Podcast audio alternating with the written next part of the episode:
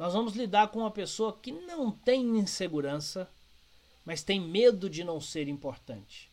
Tem medo de não ser importante e por isso as ideias que não são delas, dela, são ideias ruins. Estou falando de uma pessoa específica, lógico que não citarei nome, mas a ideia que não é dela não é uma boa ideia, como regra geral.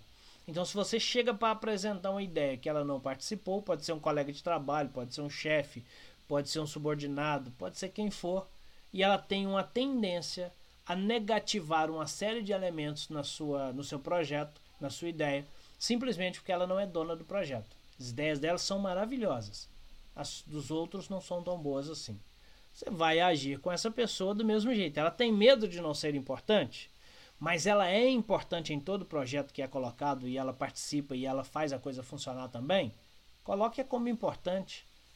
Traga ela para dentro do projeto, faça a mesma coisa, apresente o projeto para essa pessoa para que ela possa dar as ideias dela. Veja bem, no primeiro caso, você vai levar em consideração toda a negatividade daquela pessoa para construir algo melhor. No segundo caso, você vai deixar a brecha para que essa pessoa construa o positivo. Por quê? Porque ela vai ver sua ideia e vai falar, mas funciona assim também, é bom assim também, funciona lá também, porque ela quer dar ideias.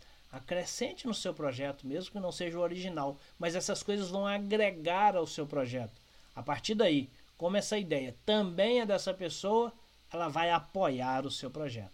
Então veja bem, se a pessoa é importante no processo, traga ela para dentro das suas ideias, traga ela para dentro dos seus projetos, porque aí ela não vai mais criticar uma ideia que é dela, ela vai apoiar e vai se engajar nessas ideias.